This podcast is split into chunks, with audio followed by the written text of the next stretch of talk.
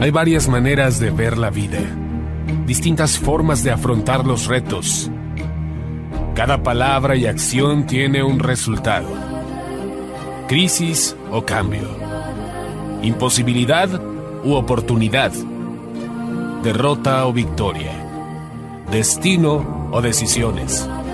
Culpabilidad o responsabilidad. Mentira o verdad. Víctima o vencedor. La diferencia se marca en los pensamientos, las ideas y las acciones. Esto es Mensajes de Victoria con Marco Tulio Carrascosa.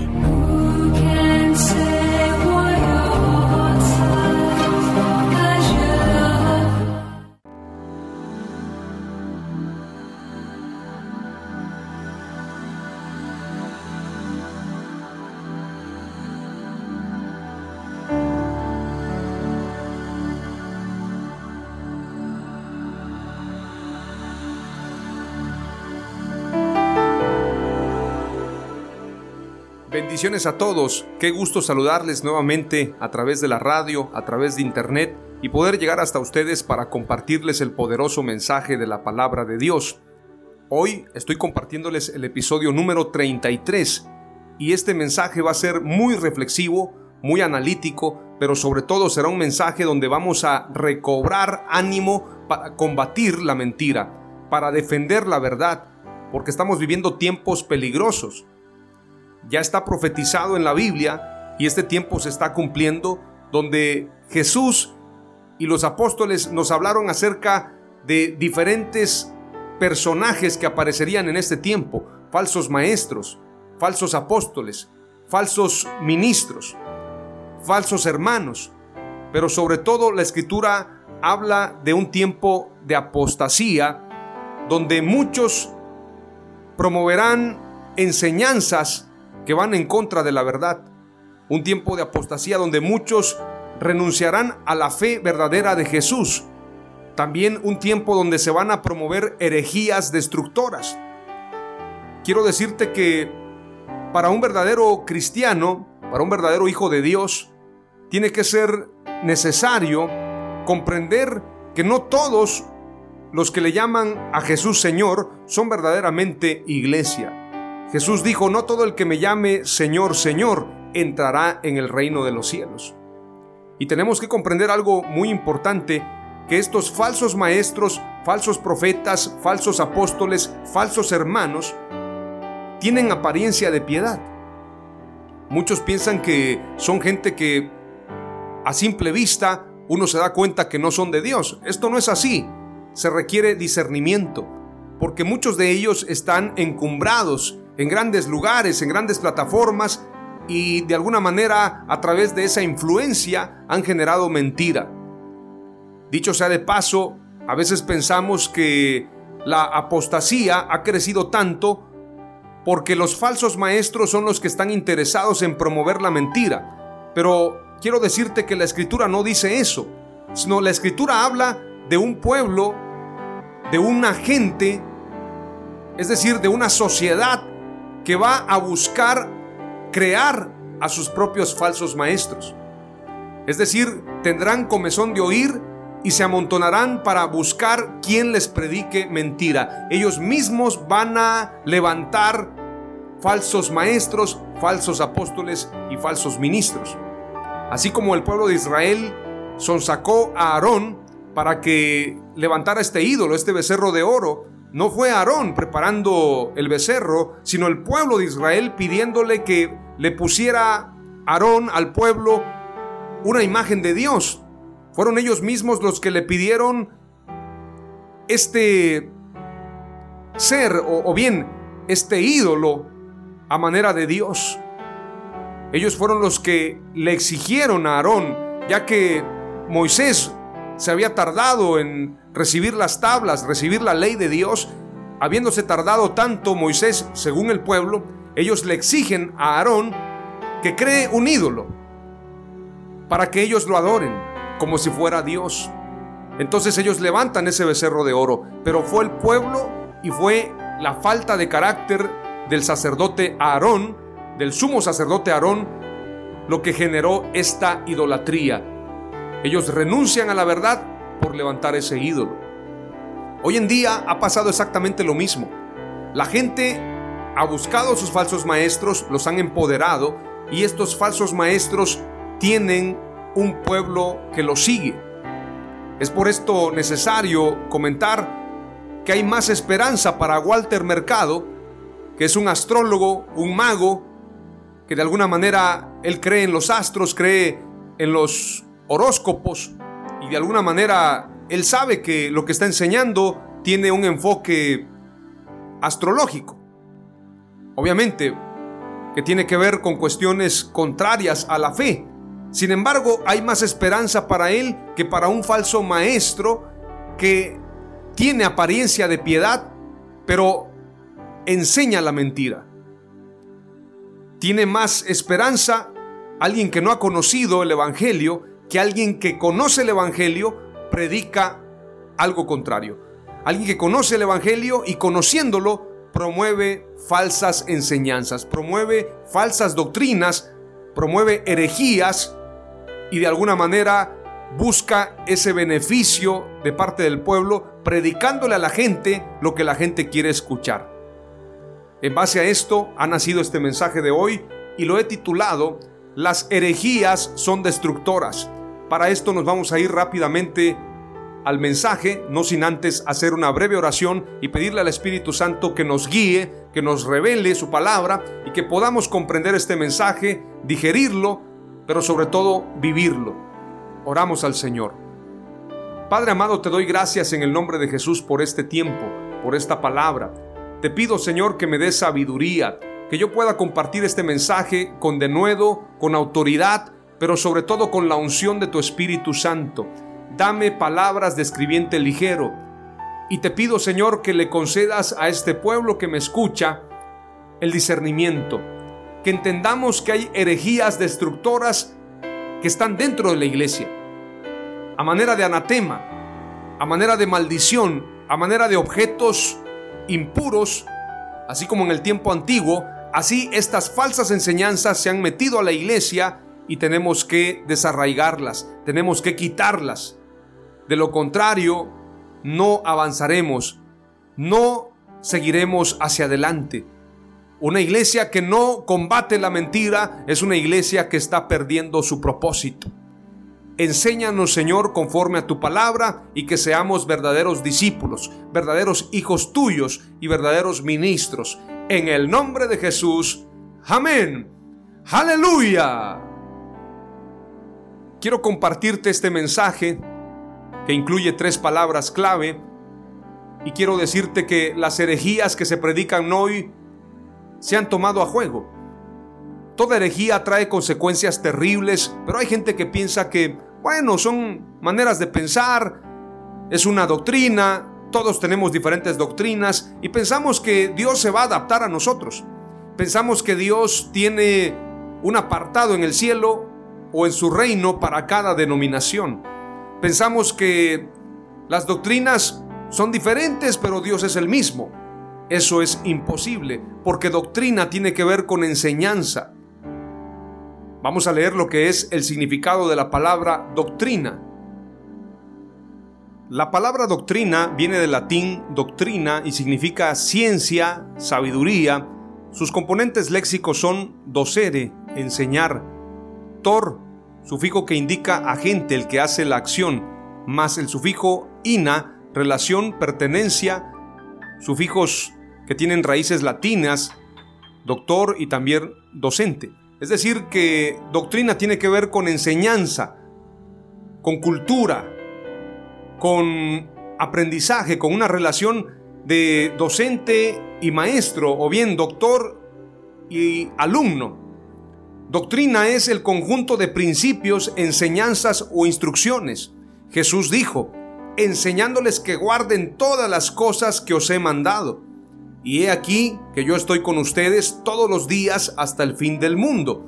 La escritura dice claramente, enseñándoles que guarden todas las cosas. Yo les decía en otro mensaje que la palabra apacentar quiere decir culturizar, cuando Jesús le dice al apóstol Pedro, apacienta mis ovejas, les está diciendo, adoctrínalos, enséñalos, culturízalos. No es dar alimento por darlo. La gente piensa que la palabra de Dios es alimento, pero es prácticamente un alimento que basta con recitar la palabra. Cuando la escritura habla de alimento, el alimento al igual que la palabra de Dios, si lo ponemos como ejemplo, una cosa es comer y otra cosa es digerir. Otra cosa es que ese alimento verdaderamente nos nutra. Para esto se tiene que digerir. De la misma manera, la enseñanza, la palabra de Dios tiene que digerirse, tiene que entenderse. Si no hay entendimiento, si no hay sabiduría, entonces solamente estamos repitiendo la palabra de Dios como gentiles, como gente que piensa que la Biblia es un libro más, no como creyentes, no como hijos de Dios. Y esto es un grave riesgo. Por lo tanto, tenemos que entender que la palabra de Dios nos da doctrina, nos da enseñanza, enseñanza de vida en lo espiritual, en lo social, en todas las esferas. Pero la gente ignora eso. Hay mucha gente que piensa que la Biblia es un libro literario, pero no, la Biblia es una serie de enseñanzas. La Biblia es la palabra de Dios. O bien, la Biblia contiene la palabra de Dios, pero con un propósito, enseñarnos a conocerlo. Enseñarnos a vivir conforme a su reino. La Biblia nos da enseñanza de vida. Cristianismo no es religión, es estilo de vida. Entonces tenemos que entender que la única forma de cumplir con lo que Jesús nos encomendó es enseñando su palabra, su evangelio. Quiero señalarte que las herejías se predican hoy como si fuesen verdades y la gente se lo toma a juego. Piensa que si yo creo en Jesús basta con creer en Él. Pero ¿en qué Jesús crees? ¿En el Jesús de la Biblia? o en un Jesús que se predica de otra manera. Es decir, ¿crees en el Evangelio de Jesús o crees en otro Evangelio? Porque hay gente que considera a Jesús de una forma, otros lo tienen de otra forma. Pero Jesús no está sujeto a la opinión de la gente. Jesús no es alguien que esté disponible para que cada quien haga su religión conforme a lo que piense o crea. Jesús es Dios y nos dejó instrucción, nos dejó su doctrina, su enseñanza, para que la apliquemos a nuestra vida y para que le enseñemos a la gente a guardar su palabra, enseñándoles que guarden todas las cosas que Él nos ha mandado. No lo que nosotros creemos, no lo que nosotros pensamos. Entonces hoy en día hay muchas religiones, hay muchas denominaciones, y la gente piensa que eso está bien, eso es correcto. Pero Jesús no dejó denominaciones ni religiones, Él dejó su iglesia, su palabra, su doctrina, su enseñanza, su reino. Por lo tanto, nosotros tenemos que aplicarnos a la verdad y a la única verdad de Jesús, a la enseñanza. Hablando de esto, quiero señalarte lo que significa herejía. Cuando escuchamos la palabra herejía pensamos a lo mejor en Madonna, la gente piensa es que es una hereje porque hace videos sensuales usando ídolos, usando imágenes de santos. Y la gente piensa que eso es un hereje o alguien que profana un templo o alguien que rompe una Biblia es un hereje. No, hay herejes que predican como si fuesen hijos de Dios, como si fuesen profetas de Dios, como si fuesen apóstoles de Dios, pero son falsos apóstoles, falsos profetas, falsos maestros. Veamos lo que significa la palabra herejía.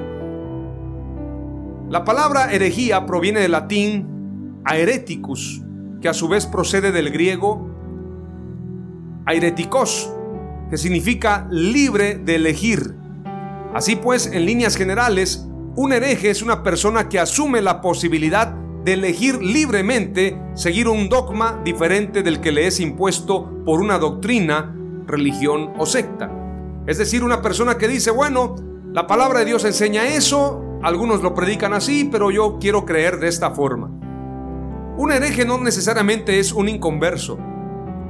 Hay herejes que dicen que han creído en Jesús, pero no se conforman a las enseñanzas de Jesús, sino que ellos creen en un evangelio diferente.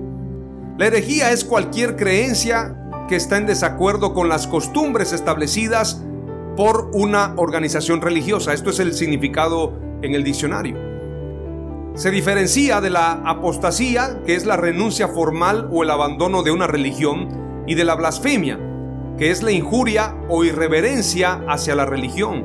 La herejía atañe a la doctrina religiosa. Es decir, que un hereje es una persona que vive un cristianismo libre. Por ejemplo, hay muchos herejes que se hacen llamar escatólogos.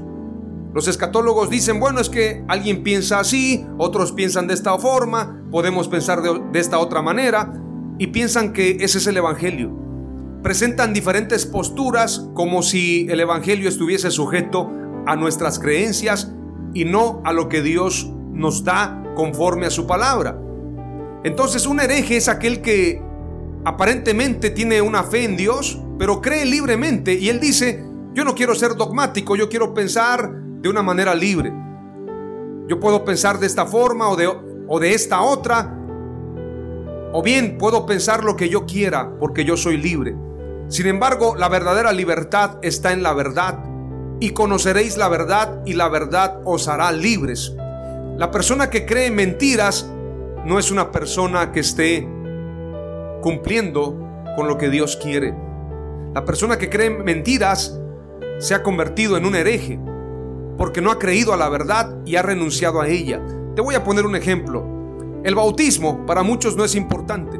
Hay gente que dice es que el bautismo es solamente un símbolo. El bautismo no salva. Así piensan algunos. Cuando la escritura dice, el bautismo que corresponde ahora a esto nos salva. No dice no salva, sino que tiene una S, quiere decir que sí nos salva. El que creyere y fuere bautizado será salvo, mas el que no creyere será condenado. Pero hay gente que piensa que el bautismo no es importante. No es importante bautizarse, es decir, una persona que no se bautizó, en realidad no es relevante el bautismo. Yo creo en la gracia de Dios, en la misericordia de Él, como el ladrón que estaba al lado de Él y dijo, acuérdate de mí cuando entres en tu reino. Yo creo que mucha gente sin haber sido bautizada será salva. Sin embargo, si una persona quiere cumplir a cabalidad con la escritura, tiene que creer y ser bautizada. Pero hay iglesias que no promueven el bautismo, no lo predican, ni siquiera piensan que el bautismo tenga una fórmula específica. Cuando Jesús enseñó acerca del bautismo, habló de creer y bautizarse. Y en el libro de los Hechos, los apóstoles cumplieron la encomienda de Jesús en Mateo 28, bautizándolos en el nombre del Padre y del Hijo y del Espíritu Santo. Pero en el libro de los Hechos se cumple la ordenanza de Jesús bautizando en el nombre de Jesús. Pero hay gente que piensa que no es necesario cumplir con ese bautismo puedo bautizar de una forma o de otra. Ese es un hereje. Precisamente el que piensa de una manera contraria a lo que ya está establecido, a lo que está escrito, y piensa que puede tener la libertad de escoger, de elegir una doctrina u otra, y esto no le producirá condenación. Veamos lo que dice la escritura acerca de los últimos tiempos. Segunda de Pedro capítulo 2 y verso 1 dice, pero hubo falsos profetas entre el pueblo, como también entre ustedes habrá falsos maestros que introducirán encubiertamente herejías destructivas, llegando aún hasta negar al soberano Señor que los compró, acarreando sobre sí mismos una súbita destrucción. Y muchos seguirán tras la sensualidad de ellos, y por causa de ellos será difamado el camino de la verdad. Por avaricia harán mercadería de ustedes con palabras fingidas, desde hace tiempo su condenación no se tarda y su destrucción no se duerme. Porque si Dios no dejó sin castigo a los ángeles que pecaron, sino que habiéndolos arrojado al infierno en prisiones de oscuridad, los entregó a ser reservados para el juicio, y si tampoco dejó sin castigo al mundo antiguo, pero preservó a Noé, heraldo de justicia, junto con otras siete personas cuando trajo el diluvio sobre el mundo de los impíos, y si condenó a destrucción a las ciudades de Sodoma y Gomorra, reduciéndolas a cenizas y poniéndolas como ejemplo para los que habían de vivir impíamente. Y si rescató al justo Lot, quien era acosado por la conducta sensual de los malvados, porque este hombre justo habitaba en medio de ellos y afligía de día en día su alma justa por los hechos malvados de ellos. Entonces el Señor sabe rescatar de la prueba a los piadosos y guarda a los injustos para ser castigados en el día del juicio, y especialmente a aquellos que andan tras las pervertidas pasiones de la carne y desprecian toda autoridad. Estos atrevidos y arrogantes no temen maldecir a las potestades superiores, mientras que los ángeles que son mayores en fuerza y poder no pronuncian juicio de maldición contra ellos delante del Señor, pero estos maldiciendo lo que no entienden, como animales irracionales que por naturaleza han sido creados para presa y destrucción. También perecerán en su perdición, recibirán injusticia como pago de la injusticia, porque consideran delicia el gozar en pleno día de placeres sensuales. Estos son manchas y suciedad que mientras comen con ustedes se deleitan en sus engaños. Tienen los ojos llenos de adulterio y son insaciables para el pecado. Seducen a las almas inconstantes. Tienen el corazón ejercitado para la avaricia. Son hijos de maldición. Abandonando el camino recto se extraviaron al seguir el camino de Balaam, hijo de Beor, quien amó el pago de la injusticia y fue reprendido por su iniquidad. Una muda bestia de carga, hablando con voz de hombre, frenó la locura del profeta son fuentes sin agua y nubes arrastradas por la tempestad. Para ellos se ha guardado la profunda oscuridad de las tinieblas, porque hablando arrogantes palabras de vanidad, seducen con las pasiones sensuales de la carne a los que a duras penas se habían escapado de los que viven en el error. Les prometen libertad cuando ellos mismos son esclavos de la corrupción, puesto que cada cual es hecho esclavo de lo que le ha vencido. Porque si los que se han escapado de las contaminaciones del mundo por el conocimiento de nuestro Señor y Salvador Jesucristo se enredan de nuevo en ellas y son vencidos, el último estado les viene a ser peor que el primero. Pues mejor les habría sido no haber conocido el camino de justicia que después de conocerlo volver atrás del santo mandamiento que les fue dado. A ellos les ha ocurrido lo del acertado proverbio, el perro se volvió a su propio vómito y la puerca lavada a revolcarse en el cieno. Qué impresionante pasaje. Esto nos habla de los últimos tiempos, de estos engañadores que encubiertamente introducirán herejías destructivas. Herejías, es decir, enseñanzas libres de la verdad, libres del verdadero mandamiento de Dios. Pero en realidad ofrecen una libertad que no es libertad, sino un libertinaje que es esclavitud, puesto que al ser vencidos por esta mentira se convierten en esclavos de la mentira, en esclavos del pecado. Hace algunos años un pastor se quejaba en una reunión de pastores y le decía a un maestro de la palabra, estoy preocupado porque me he involucrado en compromisos muy fuertes para mantener esta iglesia. Debo de pagar la renta, la luz, el local. Pero si a la iglesia le predico fuerte, la gente se va a ir y dejará de ofrendar. Tengo que mantener a la iglesia, pero también pagar los gastos. Entonces, el pastor le decía, si tú buscas agradar a los hombres, ya no estás agradando a Dios. Y ahora eres esclavo de tus dichos, esclavo de la gente porque no estás cumpliendo con lo que Dios te mandó hacer. Ahora tienes que pagar ese local y muchas cosas más. Y ahora eres un esclavo del dinero y esclavo de una congregación que no está buscando lo espiritual sino lo material. ¿Cuántos pastores no predican la verdad por temor a que la gente se vaya? Jesús no nos enseñó a predicar un evangelio para cautivar a las masas sino un evangelio para salvación, un evangelio para vida eterna. Por eso cuando la gente se empezó a ir, el apóstol Pedro le dijo, Señor, se están yendo, porque dura es tu palabra. Y Jesús declaró, ¿te quieres ir tú también? Pedro dijo, Señor, ¿a quién iremos? Puesto que solamente tú tienes palabras de vida eterna. Aleluya. Solamente Dios tiene palabras de vida eterna. Solamente Jesús nos da su palabra verdadera y tenemos que vivirla. Tenemos que tomar la verdad, vivirla, para entonces tener vida eterna. De lo contrario, estamos engañados. Judas capítulo 1, verso 3 al verso 4 dice, Amados, por la gran solicitud que tenía de escribiros acerca de nuestra común salvación, me ha sido necesario escribiros exhortándoos que contendáis ardientemente por la fe que ha sido una vez dada a los santos.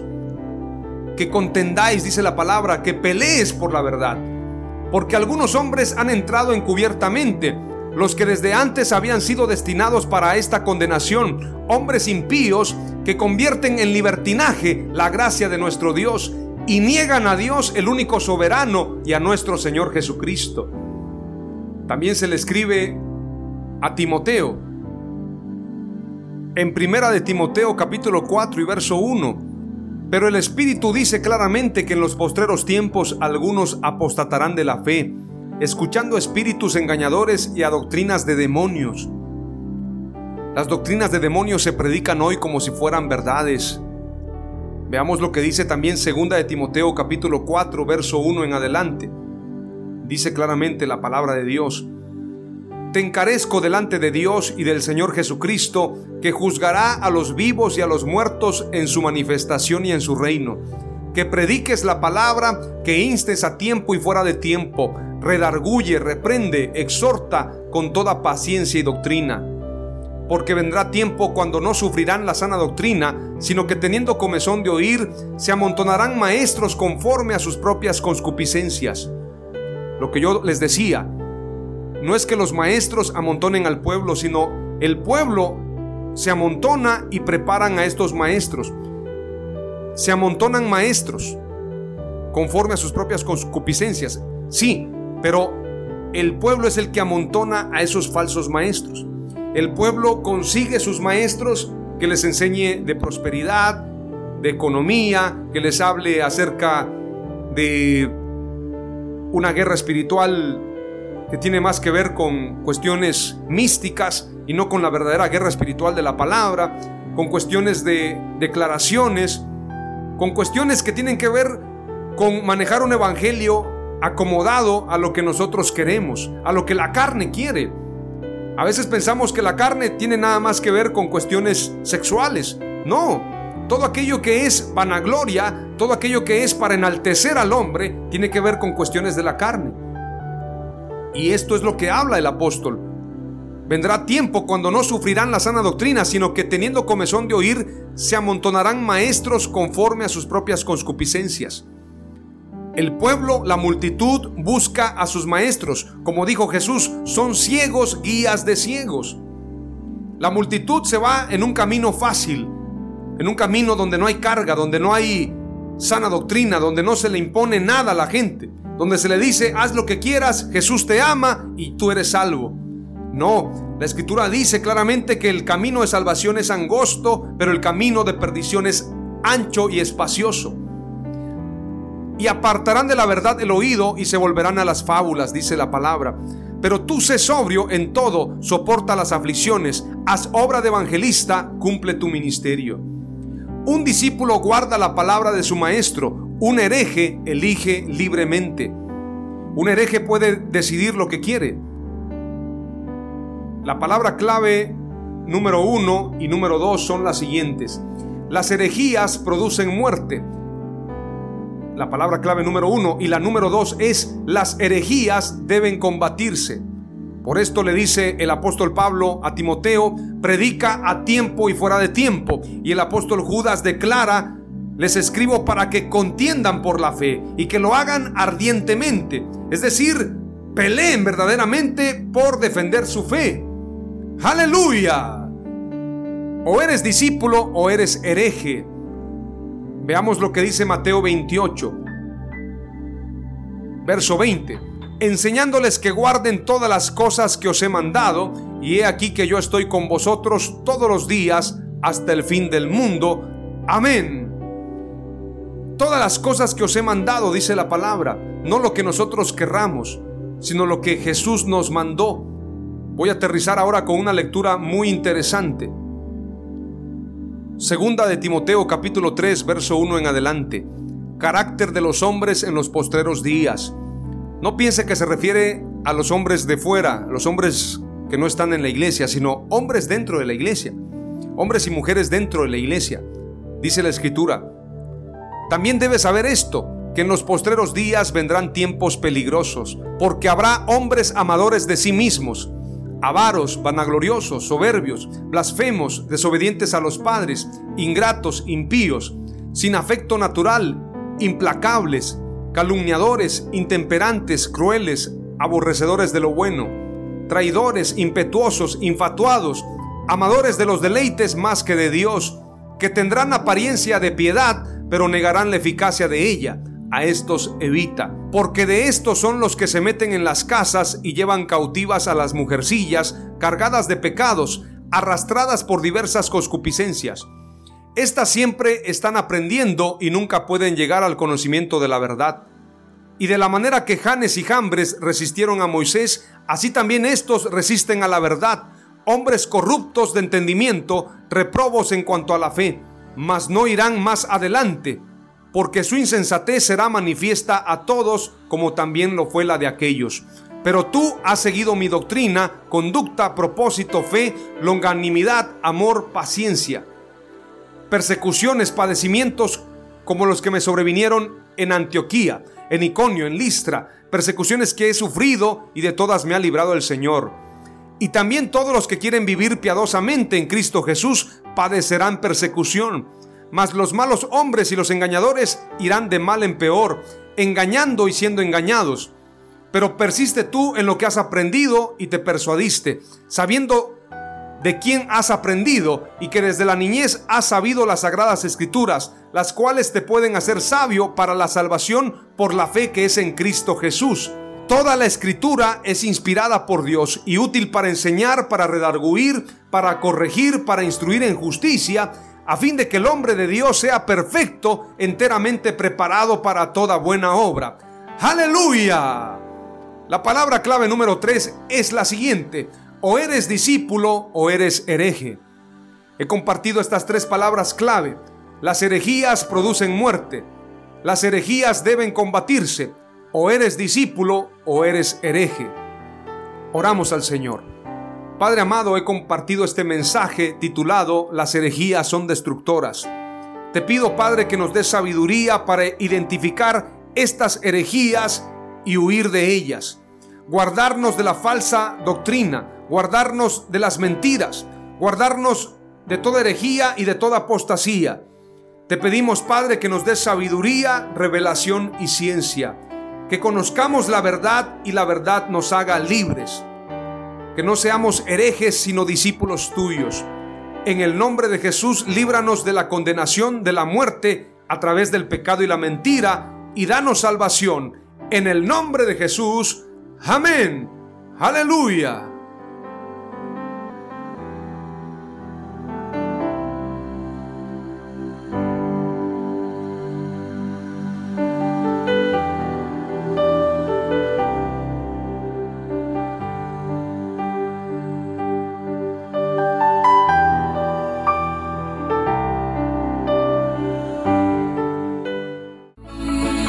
Fue Mensajes de Victoria con Marco Tulio Carrascosa. Gracias por escucharnos y seguirnos en nuestras redes sociales. Si deseas invitarnos a tu ciudad, escríbenos por inbox o al WhatsApp 961 66 882 99 961 66 882 99.